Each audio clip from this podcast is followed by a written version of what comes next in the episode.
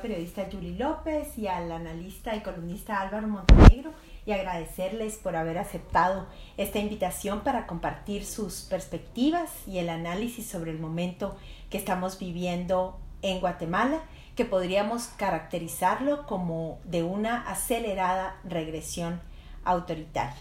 Así que entonces vamos de lleno a, nuestro espacio y quisiera plantear muy brevemente eh, como punto de partida este, em, esta frase. Hay un, en el año 2021 en Guatemala se acentuó el cierre de los espacios democráticos, se acrecentó la restricción de derechos y libertades ciudadanas y además se multiplicaron el acoso y los ataques a jueces, a fiscales, a periodistas, a dirigentes sociales, a líderes comunitarios y de pueblos indígenas.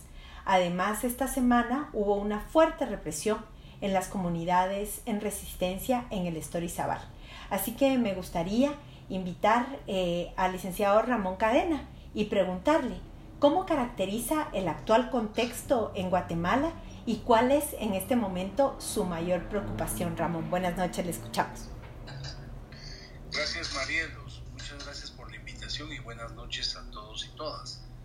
Eh, bueno, sí creo que eh, me parece que en el caso del Poder Judicial, ya lo escribí la otra vez, estamos ante un, gobierno de facto prácticamente, pero aplicado al Poder Judicial. Es decir, no, no se llevaron a cabo las elecciones, eh, hay una cooptación del Poder Judicial y eh, eso a mí me invitó a reflexionar sobre el golpe de Estado en contra del Judicial, que generalmente hablamos del golpe de Estado en contra del Poder Ejecutivo. Eh, por otro lado, el, Congreso de la República con una agenda legislativa que es autoritaria y totalmente regresiva, como usted lo mencionó, y el organismo ejecutivo eh, llevando a cabo actos de represión como el, que se dio en el Estor y el uso excesivo de la fuerza que viene utilizando con una Policía Nacional Civil y, y, una serie de instituciones que tienen que ver con la seguridad pública, que, que lo que están haciendo es reprimiendo al pueblo en lugar de protegerlo. O sea, eh, me parece que, que el Estado de Guatemala existe Estado y que más bien eh, podríamos hablar de un, de un gobierno, del gobierno del Poder Judicial de facto y eh, con una desnaturalización total del Ejecutivo y del Legislativo.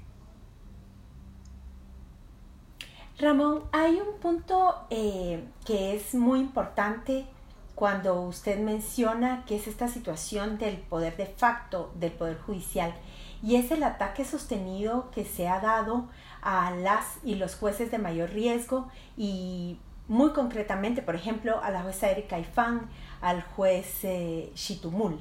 Quisiera preguntarle en este momento qué impacto tiene todo lo que está pasando eh, con eh, los jueces de mayor riesgo y especialmente el conocer estas ah, solicitudes de retiro de antejuicio? Bueno, el impacto es, es enorme. Lo que pasa es que yo veo que la comunidad internacional está bastante eh, pasiva, porque mire, si ustedes ven la sentencia del 6 de mayo del 2020 de la Corte de Constitucionalidad, que es aquella que resolvió eh, la Corte de Constitucionalidad, ante el amparo presentado por el Ministerio Público por el tema de las elecciones de magistrados y el retraso. Si vemos en el sistema interamericano eh, una resolución que hay sobre desacato del Estado de Guatemala, la Unión Europea, el Parlamento Europeo, una resolución que emitió, creo que fue hace dos, tres años,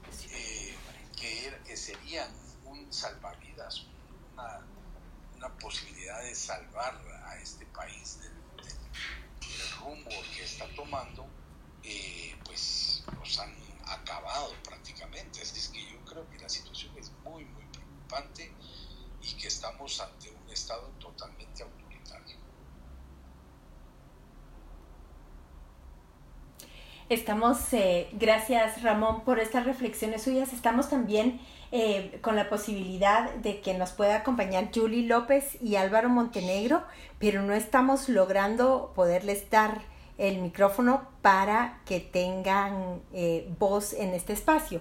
Estoy viendo también al Procurador de Derechos Humanos y entonces vamos a seguir eh, tratando de darles este espacio a Julie y también a Álvaro para que puedan hablar, pero también me gustaría eh, preguntarle al Procurador de Derechos Humanos, agradecerle que se haya sumado al espacio y preguntarle cómo impacta este cierre de espacios ¿Cómo impacta a la democracia de Guatemala, procurador, y cómo impacta también, digamos, a las y los periodistas el, tema del cierre de espacios, del cierre de los medios? A ver si podemos activar su micrófono.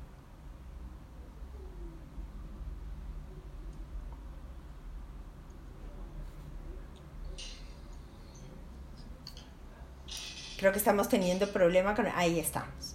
Ahí está. Adelante, procurador. Hola, hola Marielos. Buenas noches a todas y a todos.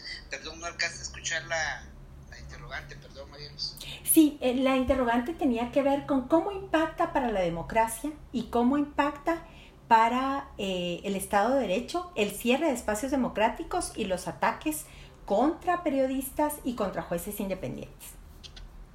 Bueno, de por sí nuestra democracia ya es frágil por la estructura del sistema político partidario y ahora con todo lo que se está dando que Ramón tocaba el tema del organismo judicial, tú mencionas ahorita el tema de la prensa independiente, de la prensa independiente, de los jueces, pues es un todo, ¿verdad? Es casi que nos están poniendo contra las cuerdas, ¿verdad? Y también la reacción de la sociedad en general, pues es comprensible, aunque el terror con que se reprimió el 21 de noviembre pues tuvo su impacto porque ya las manifestaciones a partir de ese día pues han sido poco concurridas.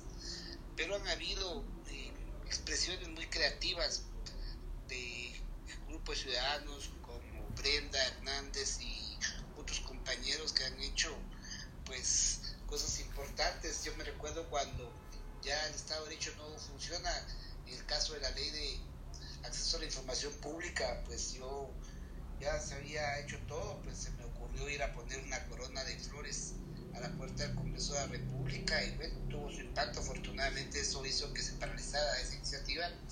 Entonces tenemos que ser muy creativos, sin olvidar también las expresiones que se dan desde los departamentos, desde los municipios, porque ahí seguramente hay un hartazgo de las cosas que están pasando y que estamos abordando esta noche siempre pensando en que Guatemala no solo la capital, eso no lo digo solo por el Estado, sino también por los movimientos sociales para ir uniendo fuerzas, ¿verdad? Ser creativos.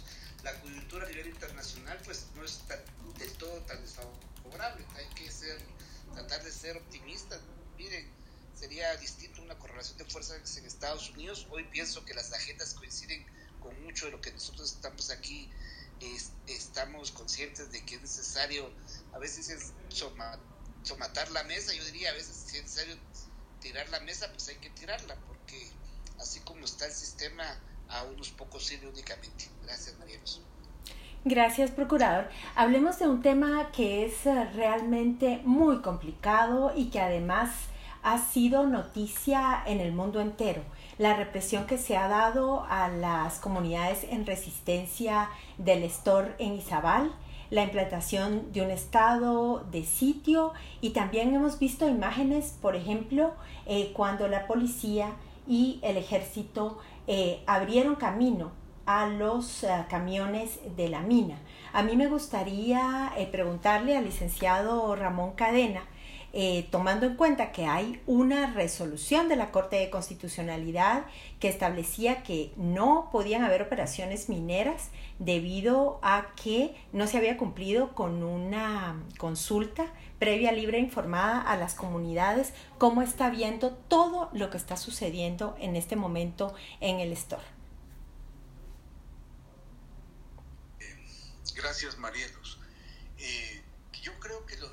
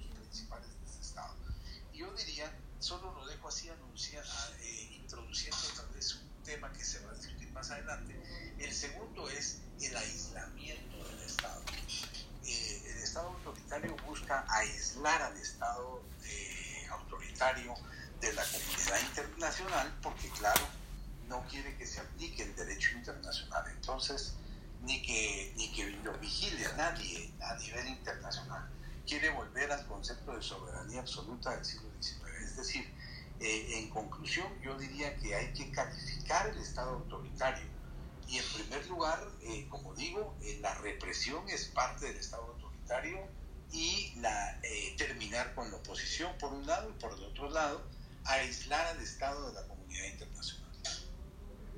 Y a eso vamos a volver más adelante. Ese discurso permanente de defensa de la soberanía y de injerencia internacional ha sido una constante a lo largo de estos últimos dos años.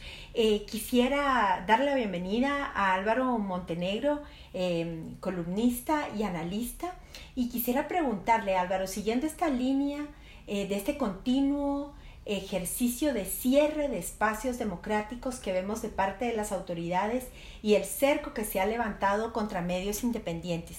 Quisiera que tú nos pudieras explicar desde tu perspectiva qué implicaciones tiene esta limitación de voces. Esto que tanto el Procurador de Derechos Humanos como el licenciado Ramón Cadena decían, hay un ataque, digamos, a las voces disidentes.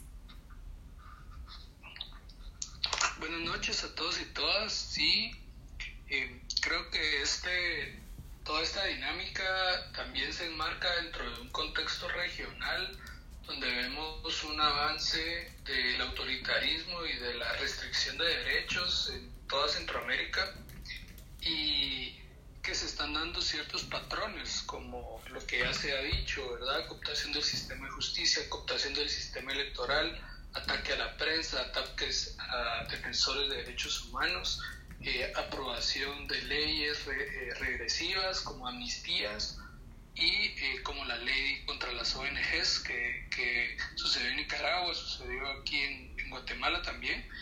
y creo que vemos, como se ha dicho, ¿verdad? Un, un intento por aplastar a, a, una oposición, a todas estas voces críticas. Yo creo que eh, a partir de que se revelaron todos estos casos, sobre todo contra grandes empresarios tradicionales, se ha venido dando toda una ola eh, de derrotar la lucha contra la impunidad, eh, cooptando eh, las instituciones. Entonces cada recambio, cada elección nueva es una profundización de esta regresión que tiene como meta pues eh, por ejemplo, las, las próximas elecciones. Eh, entonces yo creo que en toda esta dinámica, pues el, por ejemplo el puesto de la fiscal general, Consuelo Porras, es, es fundamental porque no solo está asegurando impunidad, sino eh, prestándose a la criminalización. Lo hemos visto recientemente con el caso del periódico, lo vimos en su inacción, por ejemplo, en todos los allanamientos que se dieron eh, a medios comunitarios ahorita en el store, lo vemos eh, con la hora, también ocurrió, ¿verdad? Vimos el caso de Sony Figueroa el año pasado y así hay una serie de patrones eh, y pues con una, así como ha sucedido, como lo que denunció el periódico de que hay casos que nunca se cierran, así decenas de activistas, decenas de defensores de derechos humanos tienen casos abiertos que el Ministerio Público se niega a cerrar, ¿verdad? Eh, y por lo tanto creo que es necesario pues un apoyo, eh, un, una, es urgente una defensa contundente de algunos principios democráticos, eh, como puede ser la libertad de expresión, como puede ser el derecho de asociación y porque creo que, que ahorita no, no defendemos pequeñas cosas, pues va a ser mucho más difícil recuperarlas en un futuro, ¿verdad? Eh, los jueces, los fiscales, el procurador, ¿verdad? Todos estos actores independientes que están dentro del sistema de justicia también requieren de un apoyo muy eh, contundente. Muchas gracias Álvaro. Y precisamente queremos preguntarle al procurador Jordán Rodas en qué está en este momento la situación de la Procuraduría de Derechos Humanos. Hay jueces, hay fiscales, hay periodistas, está la ley de ONGs y estamos viendo una negativa de darle los recursos a la PDH para que funcione. Procurador, cuéntenos eh, ¿Cómo está en este momento la situación de la PDH y si usted siente que es parte, digamos, de esta andanada de ataques en contra de las voces disidentes o en contra de personas que representan, digamos, eh, voces críticas al sistema? Bueno, sí, lamentablemente la situación es bastante apremiante. Luego de pagar el mes de de octubre, rascando la olla, como se dijera coloquialmente, nos vamos a quedar con 400 quetzales para comenzar el mes de noviembre, pendientes de pagar lo que es noviembre, aguinaldo y diciembre. y hemos pedido, por ejemplo, donaciones de papel, otros insumos, tuvimos que abandonar un inmueble de alquiler de 15 mil quetzales porque ya era un ahorro en los últimos meses, nos quedamos, teníamos eh, cuatro asesores 11 asesores el año pasado, 0.29, este año solo tuvimos 4 y ya no los pudimos contratar después de octubre, solo hasta septiembre llegó su relación laboral. Entonces son síntomas que también preocupantes porque eh, también la movilización en algunos casos hay mucha solicitud de apoyo, de apoyo, de acompañamiento, ya se nos está dificultando cada día más.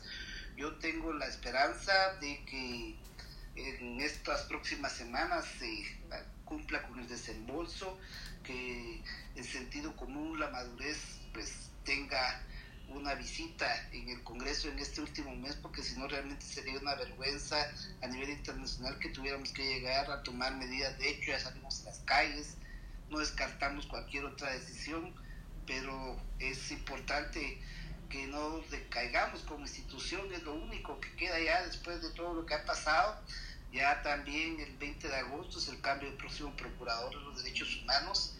Esa es una fecha importante, pues ya decía Álvaro, si no estoy mal, está la elección del Ministerio Público, pero hoy por hoy no quiero dejar desapercibido que ya han estado reflectores en la Corte Suprema, en la Corte Constitucional, en el Ministerio Público, pero se habla poco o casi nada del Tribunal Supremo Electoral, que es clave, es fundamental ahorita y para los próximos años porque ellos van a tener la clave de a quién abren la puerta y a quién le cierran la puerta para la participación del próximo proceso electoral.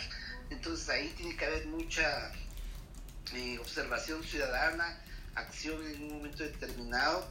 Y esta crisis eh, que se está pasando de derechos humanos en el Estor, pienso que las y los diputados del Congreso de la República tendrían, tienen una gran oportunidad en dos sentidos muy concretos. Uno, reformar la ley de minería. Yo insisto en este tema porque es una vergüenza, por ejemplo, que solo el 1% de regalías contemple esta ley. Y dos, aprobar de una vez por todas una nueva ley de orden público que ya pasó hasta la consulta de la Corte Constitucional, lo cual es un requisito por la naturaleza de la ley.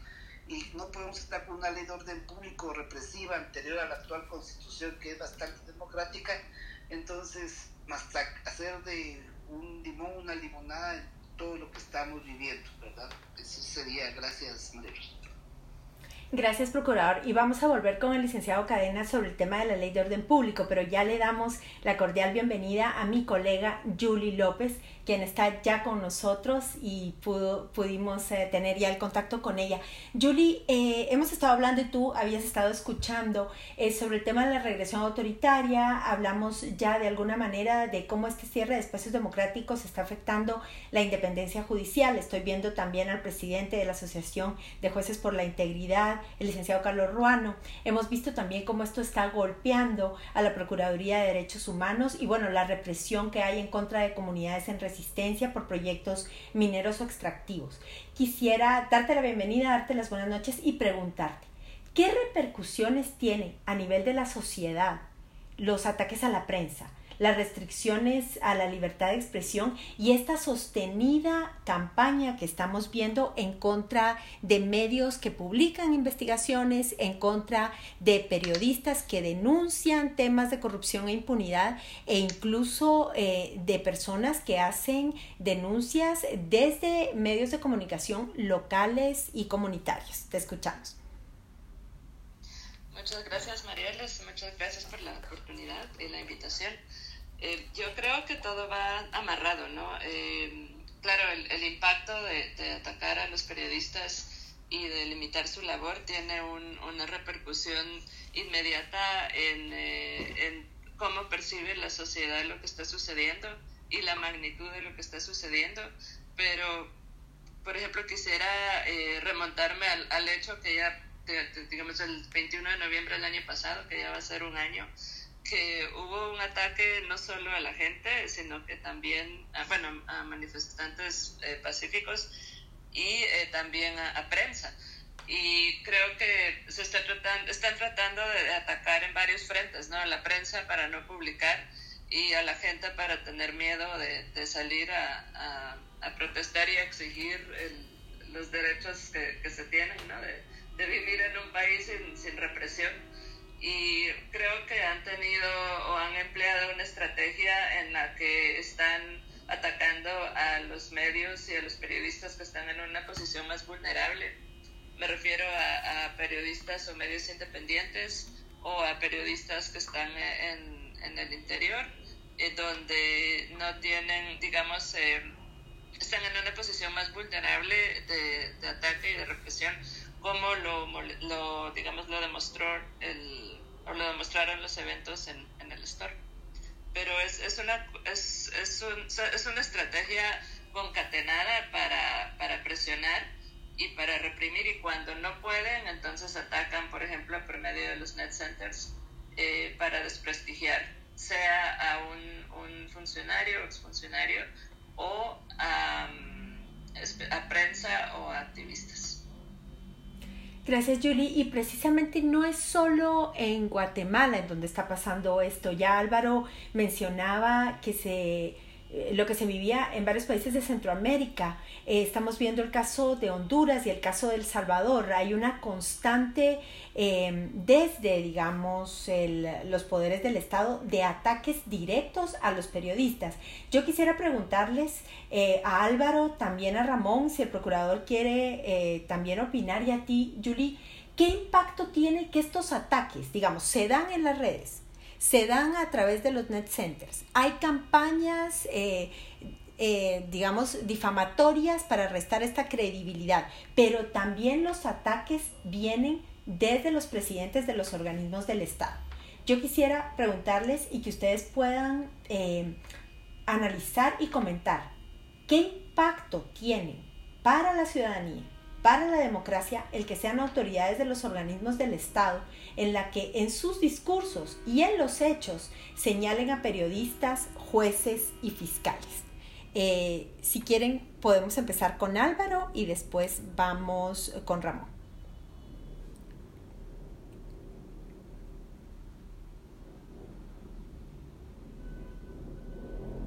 Álvaro, si tú pudieras activar, ahí está.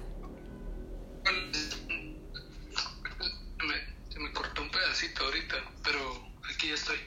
Eh, sí, yo creo que estos ataques en redes sociales son buscan eh, pues legitimar a, a, las personas que levantan la voz y también eh, pues meter miedo, ¿verdad? Es, es un acoso eh, ininterrumpido y entonces ya, ya se sabe que si un tweet pues, se hace viral, por ejemplo, eh, van a salir una serie de, de, net centers ahí a atacar, a decir un montón de mentiras, eh, a difamar, ¿verdad? Ya hasta uno se acostumbra a ese tipo de, cosas, ¿verdad? Pero hay personas que ellos buscan que eventualmente uno se inhiba de, de, expresar lo que uno piense o de hacer alguna denuncia. Creo que ahí más o menos eh, pues es el objetivo de estas redes, ¿verdad?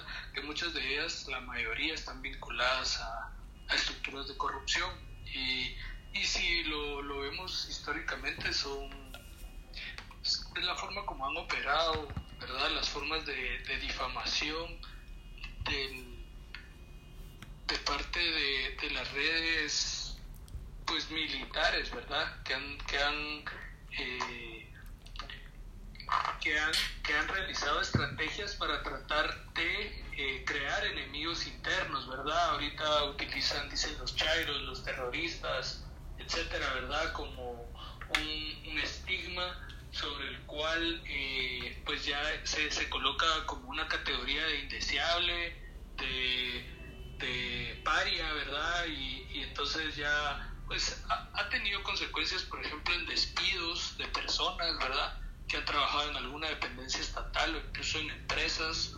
Eh, y, bueno, en los medios también ha sucedido este boicot comercial, ¿verdad? Muy fuerte. Eh, y creo que desde un ataque psicológico que, que, la persona que está siendo víctima de estos ataques eh, está viviendo permanentemente, ¿verdad? Y es que realmente todos estos ataques tienen que ver con la persona en lo individual, pero también en lo colectivo, en lo familiar, en lo comunitario. Es impresionante también ver lo que está sucediendo, por ejemplo, con... Eh, periodistas locales de radios comunitarias y de un medio como prensa comunitaria con los periodistas que están en el terreno, cómo han sido acusados, cómo han sido señalados. Lo vimos también con la periodista Anastasia Mejía. Eh, y quisiera retomar la pregunta para el licenciado Ramón Cadena y luego para mi colega Julie López. ¿Qué es lo, eh, digamos, cuál era la repercusión, pero ¿Cuál es la gravedad de que un presidente de la República, un presidente del Congreso o personas que están en los más altos niveles de decisión del Estado, pero también las élites, acompañen estas eh, campañas de desprestigio y sobre todo señalen muy concretamente a jueces, a fiscales y también señalen a, digamos, a personas que ejercen la, desde los medios la libertad de expresión. Em, ya los estándares de derechos humanos dicen cuando se criminaliza es grave, pero cuando lo hacen eh, desde los poderes del Estado es aún más grave, licenciado Cadena.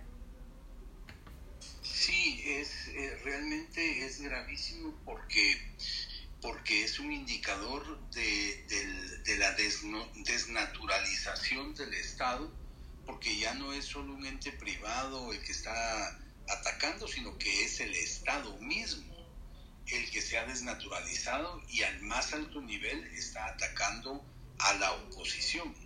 O sea, para mí es, eh, es una muestra de cómo es un indicador de que el Estado de Derecho está eh, desapareciendo y, y, debería de ser un indicador de, para provocar mucha preocupación de la comunidad internacional, que no la veo, lamentablemente no se la veo. Eh, es un indicador de lo grave que es la situación porque ya no es, eh, como digo, es el presidente o es un funcionario público del, Poder Judicial o es eh, desde el Congreso que están llevando, llevando a cabo estas acciones. el, pueblo de Guatemala lo ha identificado como, como una expresión del pacto de corruptos, ese pacto que se da entre los tres poderes del Estado, con la participación de, entes privados. Entonces, es muy grave, marido. Yo diría que este es un indicador de la existencia de un Estado autoritario y del peligro que estamos a las puertas, como mencionó ya el Procurador de Derechos Humanos, a las puertas de un fraude electoral, porque claro, quieren controlar totalmente todos los actos que pudieran ser democráticos, libertad de expresión, ejercicio del voto, independencia judicial, elaboración de leyes. Entonces estamos a las puertas de una dictadura y, prácticamente eh, el, el, hecho de que también las autoridades sean parte de esa persecución a dirigentes comunitarios y a, y a aquellas personas que se oponen de alguna manera pacífica a los a los proyectos, ya sea eh, proyectos de, neoliberales o proyectos de, de una economía neoliberal o de, o de, corrupción o actos de corrupción, etcétera, eh, hay que aniquilarlos. Y esto es muy muy grave porque están estamos eh, nos está indicando que estamos ante las puertas de una dictadura y de un régimen dictatorial al que habrá que combatir siempre identificando, porque es muy difícil combatir a un régimen dictatorial desde, la, desde el derecho. Eso es muy difícil, es prácticamente para mí es contradictorio.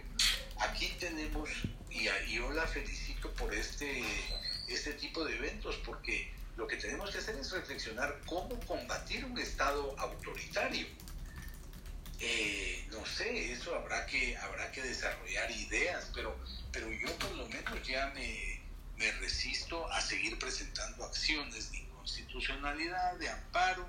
Claro, se pueden presentar, pero mire qué va a pasar con un amparo en la Corte de Constitucionalidad actual.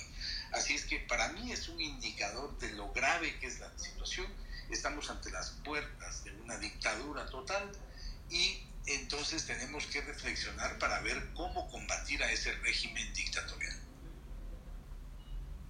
Gracias, licenciado Cadena.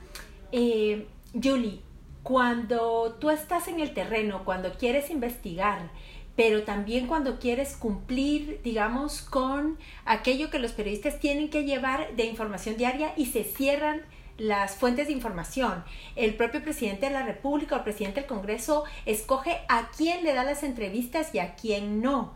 Le permite entrar a las conferencias de prensa a cierto tipo de periodistas de cierto tipo de medios y a otros no. Es decir, se cierran las ah, fuentes de información, pero también se acosa económicamente, lo que termina siendo en un impacto de pérdida de fuentes eh, laborales para los periodistas y probablemente autocensura. Hablemos un poco de ese impacto que tiene en los periodistas y en las periodistas esto que está pasando. Y si pudiéramos tocar el tema de cómo a mujeres periodistas se les acusa eh, y se les acosa en redes, no por el trabajo y por su papel de periodistas, sino que además eh, se les hacen ataques por su condición de mujeres.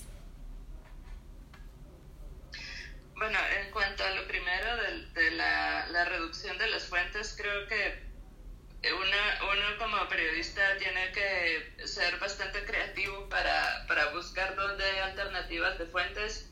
Creo que hay funcionarios, digamos, en, en puestos tal vez en mandos bajos, mandos medios que todavía hablan, pero la mayoría prefiere no hablar eh, con nombre y apellido.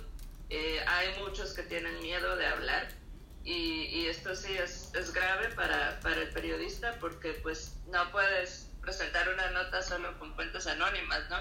Entonces tiene uno que, que ir viendo.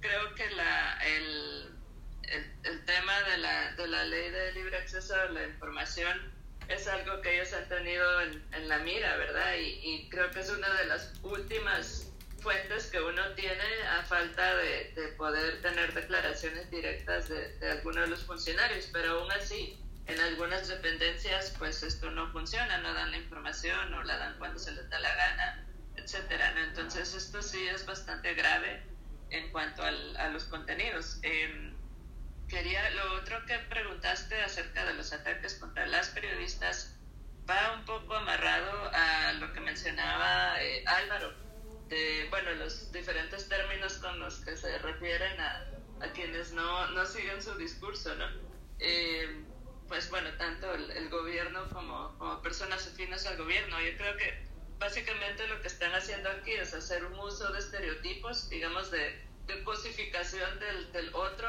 para justificar violencia sobre, ah, digamos, violencia contra el otro, ¿no? O sea, que, que algo así como deshumanizar al, al, al, sector que no está de acuerdo con ellos y así justificar actos de violencia, ya sea verbal o, ataques cibernéticos o ataques directos, ¿no?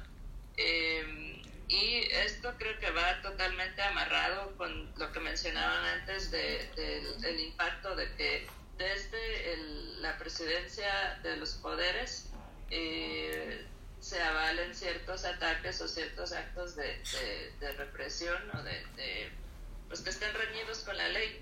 Y el, el, impacto aquí es que si lo hace el, si lo hace el alto funcionario, eso va en cadena. O sea, eh, y bueno, no, no es que eso haya tenido que funcionar antes para que haya habido represión eh, o ataques contra la prensa eh, a nivel de, alcaldías, por ejemplo, ¿no? Pero creo que el hecho de que ocurra más a nivel de Congreso y que ocurra más a nivel de Ejecutivo le da implícitamente un permiso más al, a otros funcionarios para hacer lo mismo con prensa a nivel, digamos, a nivel municipal, por ejemplo. Eh, yo insisto en que los hechos del 21 de noviembre del año pasado fueron claves, o sea, el hecho de que a un año casi no haya ni un solo responsable por golpear gente, por dejar gente herida, los dos muchachos que perdieron un ojo cada uno, el ataque contra Carlos Sebastián, 15 puntos en la cabeza, este, la, la detención ilegal de 46 personas en la capital más los hechos en Shela y en otros departamentos. O sea, creo que eso fue un termómetro que les dio a entender que podían hacer, según ellos, lo que se les diera la gana, no solo con la gente, sino que también con la prensa. Y entonces esto ha tenido un, una, creo que parte de lo que estamos viendo ahorita es una repercusión de eso. Efectivamente, Yuri, como que van en avanzada. Hay algunas personas que dicen que, por ejemplo, esto del store puede ser lo que vayamos a seguir viendo a lo largo del año y de los próximos años, que están eh, haciendo, digamos, un operativo en el store que se puede replicar en otros lugares, en Huehuetenango, en Alta Verapaz, y que están midiendo hasta dónde pueden llegar. Eh, está con nosotros también el licenciado Carlos Ruano, él es presidente de la Asociación de Jueces por la Integridad y precisamente varios de sus miembros han estado en el ojo del huracán porque están bajo acoso constante. Él mismo ha estado bajo acoso constante luego de la denuncia que hiciera en contra de la ex magistrada Blanca Stalin, pero también se multiplican las campañas de desprestigio y hay decenas de denuncias penales y procesos administrativos contra eh, las juezas Yasmín Barrios, Erika Ifán, contra eh, el propio juez Ruano, el juez Miguel Ángel Galvez, el juez Pablo Chitumula, quien está a punto de que se le quite eh, su inmunidad. Yo quisiera preguntarle, licenciado Ruano, ¿qué ve usted eh, detrás de esta situación de ataque a los ah, jueces y fiscales independientes y a que las altas cortes le estén dando trámite a querellas penales que no tienen fundamento?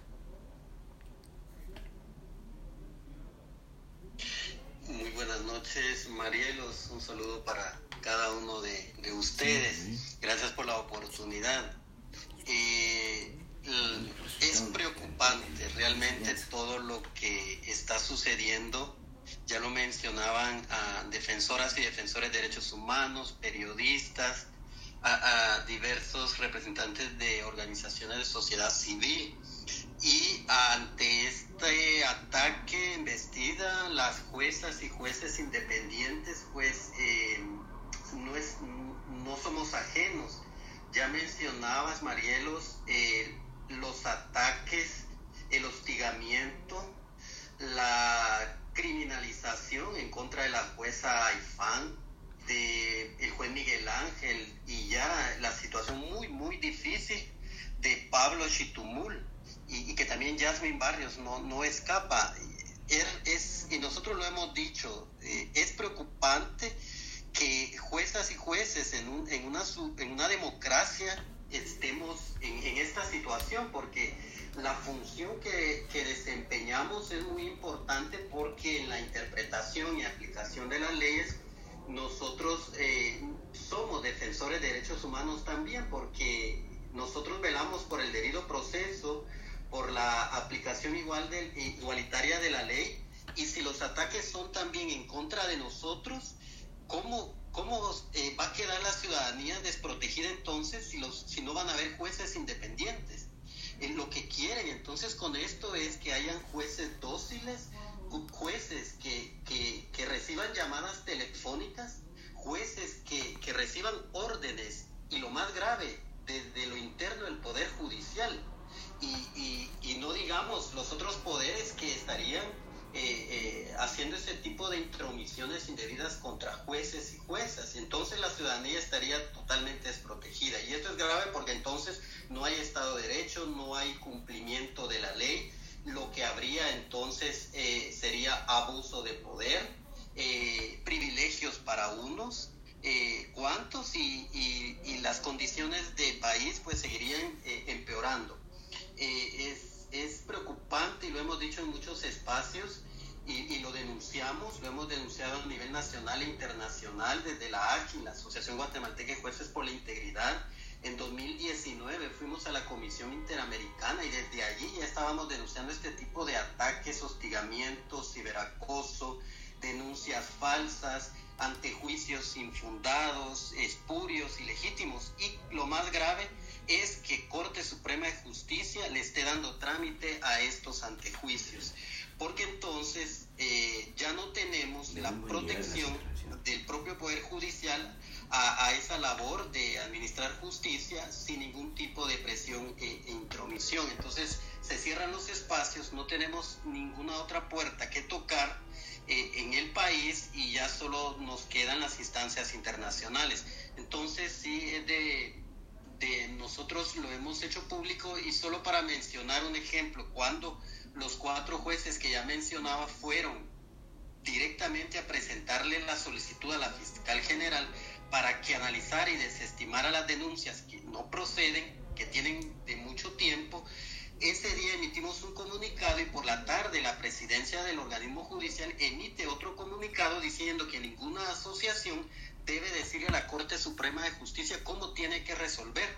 Y nosotros en nuestra legítima función de, de defensa de la independencia judicial le hacemos a la Corte Suprema de Justicia esa petición de que sean objetivos y que analicen y que no se presten a criminalizar la independencia judicial, porque está claro, no es privilegio de nosotros los jueces, sino que es un mecanismo para nosotros actuar correctamente y aplicar la ley eh, eh, igual para todos. Entonces, eh, esa es la preocupación que tenemos y, y, lo hemos denunciado y lo vamos a seguir haciendo hasta que nos lo permitan, ¿verdad? Porque sabemos que hay situaciones de algunos funcionarios judiciales o del sistema de justicia que han tenido que salir del país y esto es grave porque hasta el momento existe el riesgo que de avanzar estos antejuicios también tengan que salir si dan la oportunidad que jueces y juezas puedan hacerlo, pero de lo contrario, eh, seguimos con ese compromiso y lo digo porque la asociación no somos la mayoritaria,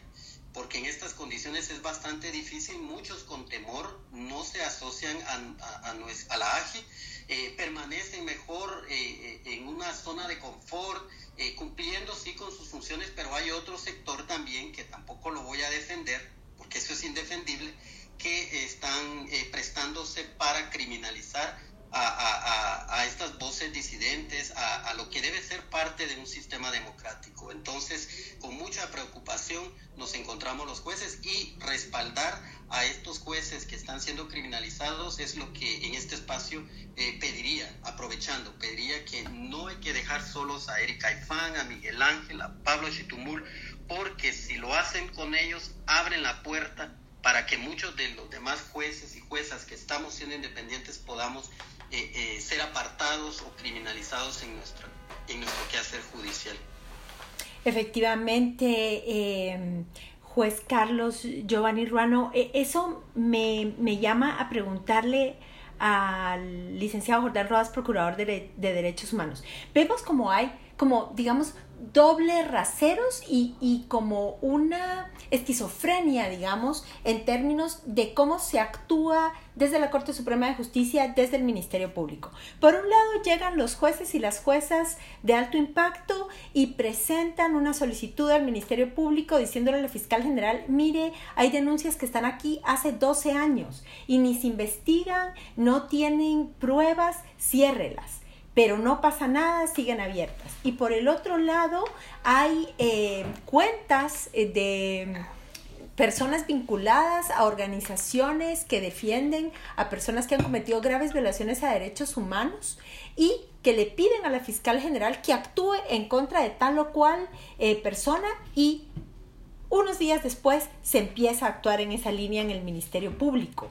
Eh, y también vemos que esto ha pasado con la PDH en el sentido de eh, cómo se les ataca y se piden cosas contra usted y luego eh, llegan al Congreso a pedir, digamos, su, su renuncia o quererlo separar del cargo.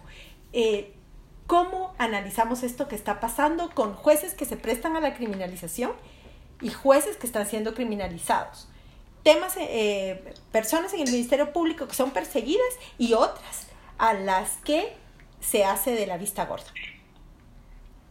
Sí, lo que pasa es que esa discrecionalidad es un síntoma de lo descompuesto que está el sistema de justicia y no tenemos que ver institución por institución, todo, todos formamos una, tenemos nuestra función, somos una pieza dentro del engranaje del Estado y por eso el pasado jueves varios de ustedes seguramente escucharon eh, la audiencia que confirió a mi persona como procurador y a distintos miembros de sociedad civil y a jueces. Estuvo pasando, hicimos el pronunciamiento, es más, eh, porque todo lo formal lo recitan, les digo yo, para ellos todo está bien, entonces es muy importante y yo exhorté a la a la Comisión Interamericana de Derechos Humanos a visitar el país, pero para eso necesita la invitación del gobierno y por eso la presidenta de la comisión eh, te dijo que tenían toda la disponibilidad de venir a una visita in situ,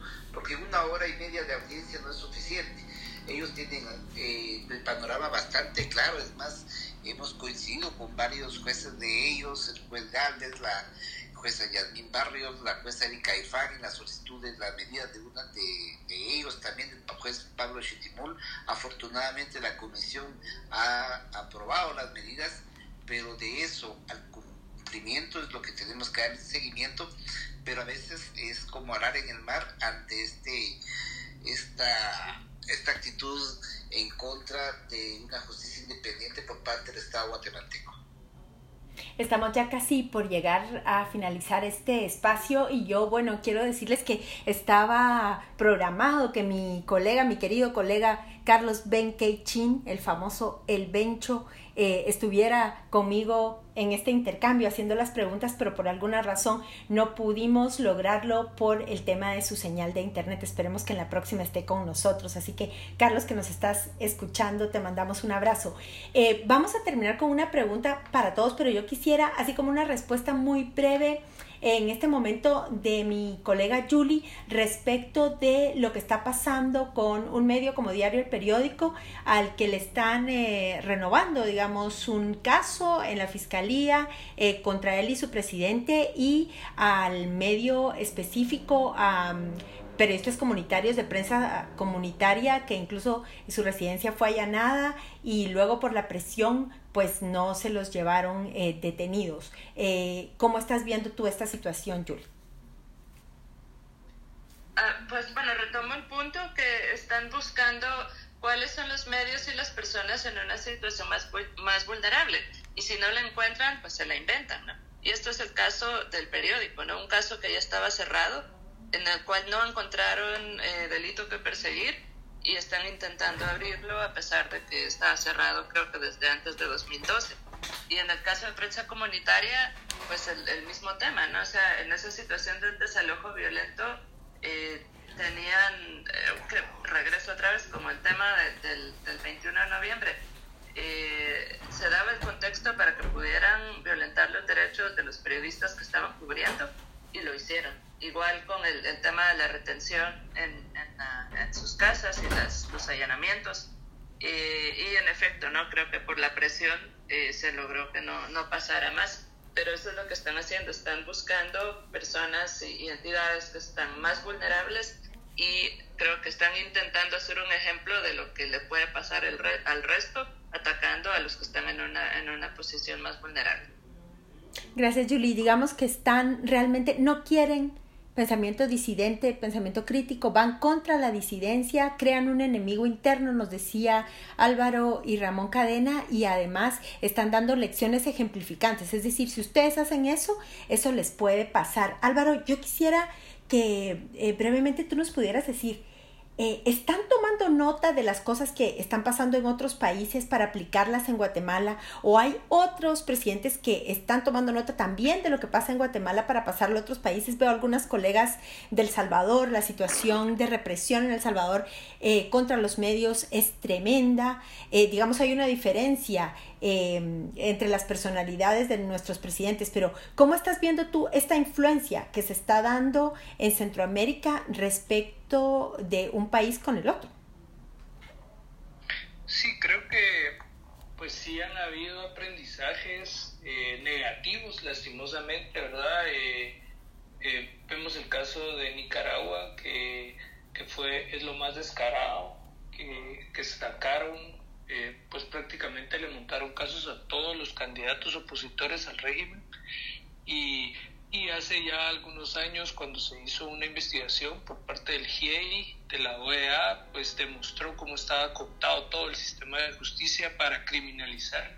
Entonces, esa cooptación del sistema de justicia está sirviendo precisamente para proteger todos los regímenes del, de la región, ¿verdad? Lo mismo está pasando en Honduras, en El Salvador y en Guatemala, que, que como decía Ramón, ya presentar un amparo, presentar una inconstitucionalidad es más eh, casi que de una, algo formal, algo, algo que ya se sabe cuál va a ser la resolución por parte de, las cortes actuales, que incluso están sancionadas por Estados Unidos, magistrados de la Corte de Constitucionalidad y de la Corte Suprema. Yo creo que hay, por un lado, pues una, una unión, ¿verdad? Una oportunidad de una unión a nivel nacional, también eh, a nivel de sociedad civil centroamericana, ¿verdad? Para expresar cómo está sucediendo esta región eh, esta, esta regresión en la región. Y creo que los mensajes de Estados Unidos han sido importantes, por ejemplo, la sanción a la fiscal general, por ejemplo, ahorita la congresista Norma Torres está también promoviendo una, una nueva iniciativa para, para controlar eh, cómo, se, cómo se da la cooperación hacia las fuerzas de seguridad que, está, que como estamos viendo están reprimiendo bastante, ¿verdad? pero creo que con esta eh, fuerza de tarea de Estados Unidos se abre alguna oportunidad para reabrir de alguna manera casos que, que han quedado dormidos en el Ministerio Público actual, ¿verdad? Vemos el tema de la alfombra mágica y cómo Yamatei pues está sumido hasta, hasta lo más profundo de la corrupción y que eso tiene efectos como en la represión del Estor, como en la represión a los jueces, como la expulsión de Juan Francisco Sandoval, ¿verdad? Entonces yo creo que eh, en estas crisis, pues lo, lo, importante o los retos que puedan darse es cómo logramos crear estas, estas uniones transversales, O sea, no dejar que las crisis eh, sean reconfiguradas por el statu quo, que es la forma en la cual eh, las mismas élites políticas, económicas, criminales, pues eh, mantienen esta, esta hegemonía, que en cada momento donde hay alguna apertura o hay una posibilidad de unión, eh, ellos logran maniobrar para volver a salir a flote, volver a, a, controlar todas las instituciones. Entonces yo creo que hay una oportunidad de unirnos bajo puntos muy concretos en defensa de pocos principios democráticos que aún más o menos quedan eh, y en base a eso, pues, pues crear un proyecto conjunto, ¿verdad? Que, que realmente sirva a las mayorías y no a, a la misma pues eh, cleptocracia que nos tiene cooptados. Gracias Álvaro. Sí, precisamente esa va a ser la última pregunta. ¿Por dónde? Ante esta regresión autoritaria, ante este cierre de espacios, qué alianzas se pueden generar en defensa de la democracia y los derechos humanos. Hace unos días, en un panel foro organizado también sobre el tema de libertad de expresión, un ex embajador decía, se nos está agotando el tiempo en Centroamérica, si no actuamos ya, vamos a perder la democracia. Solo quisiera pedirle al licenciado Ramón Cadena y al procurador que pudieran muy brevemente eh, explicar eh, el tema de la resolución de la CC respecto de las comunidades del Estor y por qué ustedes ambos han dicho eh, públicamente que es ilegal la operación de la mina y que las comunidades tienen una resistencia legítima y legal. Si pudiéramos hacerlo brevemente y luego ya cerramos con estas reflexiones finales. Licenciado Cadena.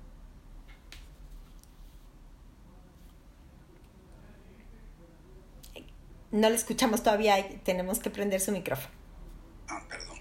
Sí, ahorita sí.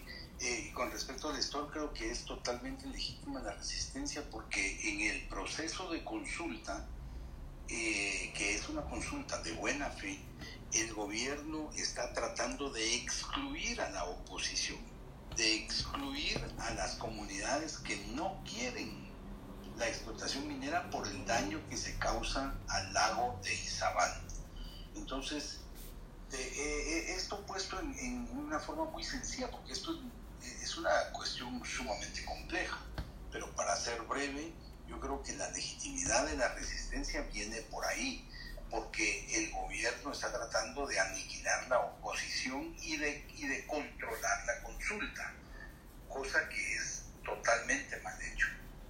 Eh, con respecto a eh, la última pregunta, no sé si yo, si le cedo la palabra ahorita o, de una vez expongo, yo no sé, Marilitos, cómo lo hago, si sigo yo de una vez. Si quieres, dale de una vez y luego hacemos entonces ya el cierre con los demás. Gracias, licenciado Cadena. Ya, eh, eh, porque Eh, yo, yo creo que hay que hacer más estudios sobre el autoritarismo que se está expresando hoy día, no solo en Centroamérica, yo creo que es en, el, en, en, todos los continentes, pero sobre todo, eh, bueno, hay expresiones en Sudamérica, hay expresiones recientes en, en Norteamérica con el gobierno de Trump, eh, hay expresiones en Europa, en fin yo no creo que sea solo un fenómeno centroamericano y por eso yo sí soy un crítico abierto de la comunidad internacional porque creo que deberían de hacer una evaluación mucho más objetiva. Eso de que se nos está acabando el tiempo, por favor.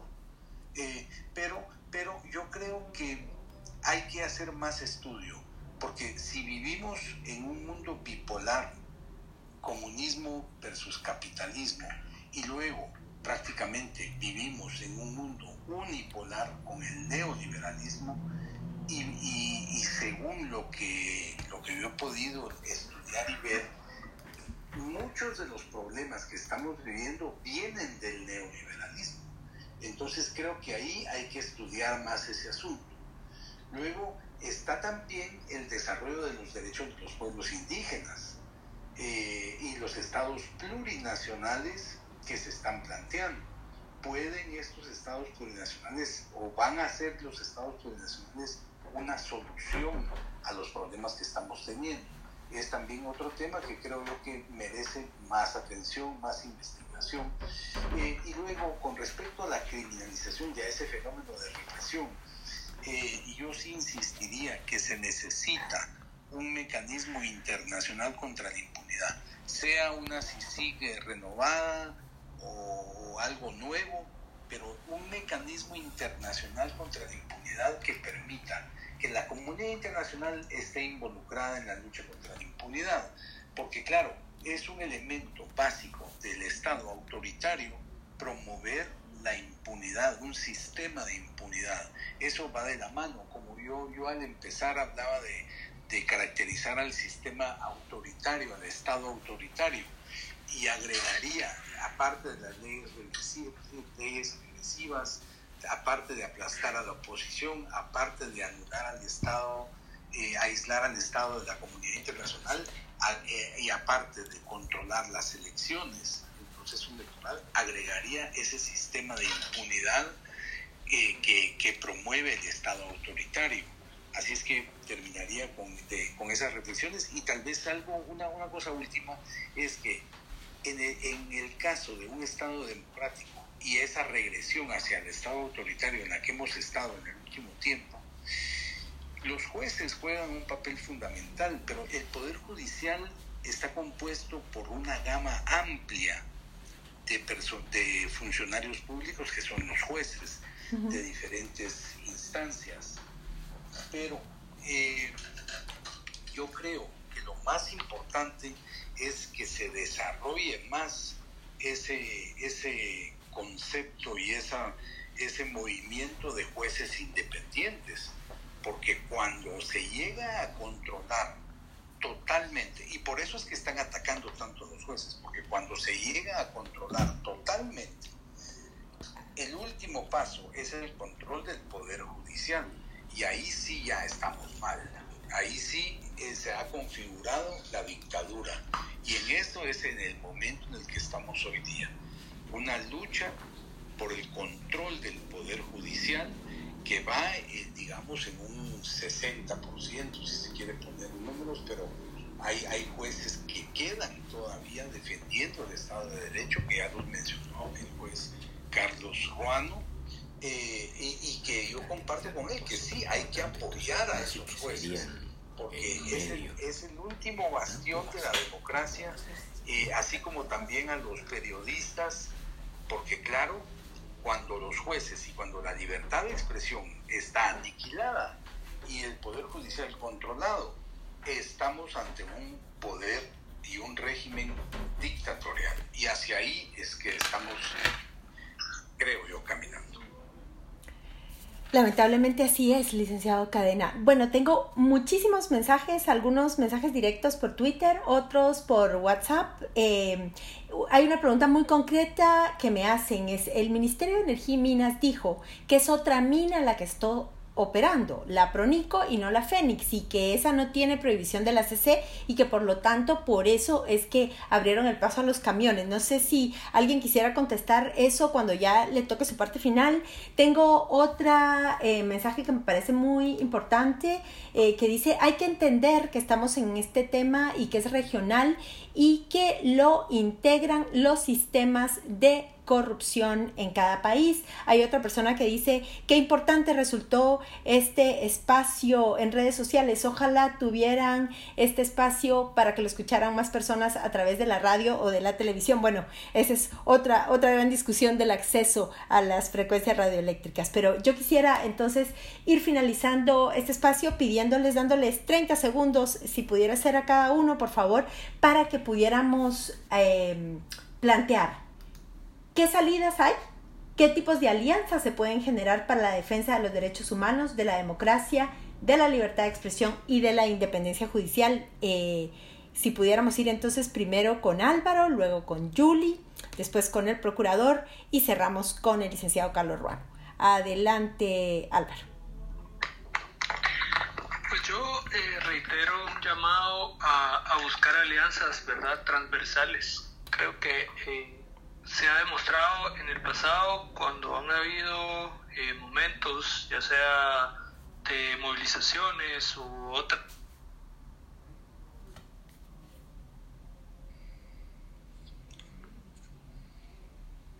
Te escuchamos, Álvaro.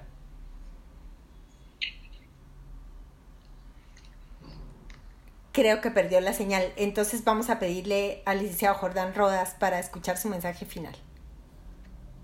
Pero sí coincido con Álvaro, con lo que comenzaba a plantear. Necesitamos de que los distintos sectores pues estén conscientes, todos estemos conscientes de que es un momento muy peculiar, que está en juego todo prácticamente. Mi solidaridad para los periodistas, para la prensa comunitaria, que hace un papel importantísimo en los lugares más recónditos del país. Y tenemos que ser solidarios entre nosotros. Miren, el 3 de julio le tocó a Juan Francisco Sandoval y ese destino nos espera mucho si es que no hay uno hasta aquí. Y cada quien tiene su agenda sectorial, pero aquí hay que hacer prioridades, buscar consensos mínimos y tener una estrategia. Habrá tiempo para investigar profundamente, pero también hay que tener una buena información y organización y una programación de actividades para defender los derechos humanos, porque derechos humanos es una empresa independiente, una justicia independiente, instituciones no sometidas al autoritarismo que ya estamos a dos minutos de hacerlo. Miren, Guatemala, qué vergüenza. Pedro Brolos, un canciller que solo fue a pasear con nuestro dinero a Rusia para hablar nada de las vacunas que fuimos estafados, pero fue incapaz de dar instrucciones para votar exigiendo en la OEA elecciones libres en Nicaragua y escarcelación a los presos políticos. Es un todo, pues tenemos que seguir actuando. Muchas gracias por el espacio que resulté bateando de emergente en lugar de Naked Chip, muy agradecido, Marielo. Un abrazo a todos. Muchas gracias, procurador. Y nos está oyendo Ben Chin y en la próxima va a estar con nosotros porque realmente, pues él y yo programamos este espacio juntos. A mi colega Julie López, eh, ¿cuáles serían pues la ruta, eh, las alianzas que podríamos hacer frente a esto que estamos viviendo, que como dijo el procurador, a dos minutos de una dictadura y el licenciado Cadena también ya dijo, estamos ya en una dictadura sin libertad de expresión, sin justicia independiente y con represión a la movilización. Bueno, creo que es eh, fundamental tejer, eh, construir puentes y mantener esos puentes y vías de comunicación con todos los sectores involucrados en este esfuerzo. Eso es totalmente clave para captar qué es lo que está sucediendo y cuál es el impacto de las diferentes acciones que se van dando.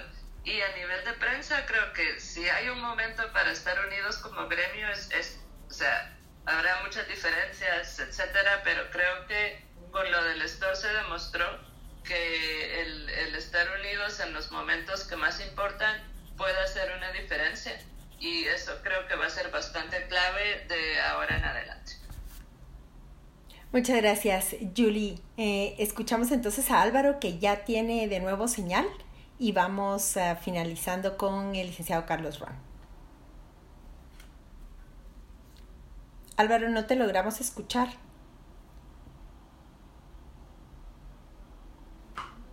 no creo que, que no, no se pudo conectar a esta, a esta parte final. Eh, licenciado Ruano, le escuchamos su mensaje, cómo podemos generar alianzas en defensa de los derechos humanos, la independencia judicial y la libertad de expresión. Sí, gracias. Fundamentalmente es el respaldo y el acompañamiento a, a las juezas y jueces independientes. La ciudadanía los conoce, como decimos nosotros, por nosotros por los fallos nos conocen por nuestras decisiones.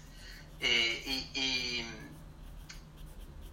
y, esto es importante porque en la medida que, que el juez se sienta acompañado, se, se siente empoderado para, para, enfrentar a lo interno y externo estos embates a, a, la función judicial. Entonces, la ciudadanía debe respaldar a los jueces y jueces independientes. Los conocen, los identifican.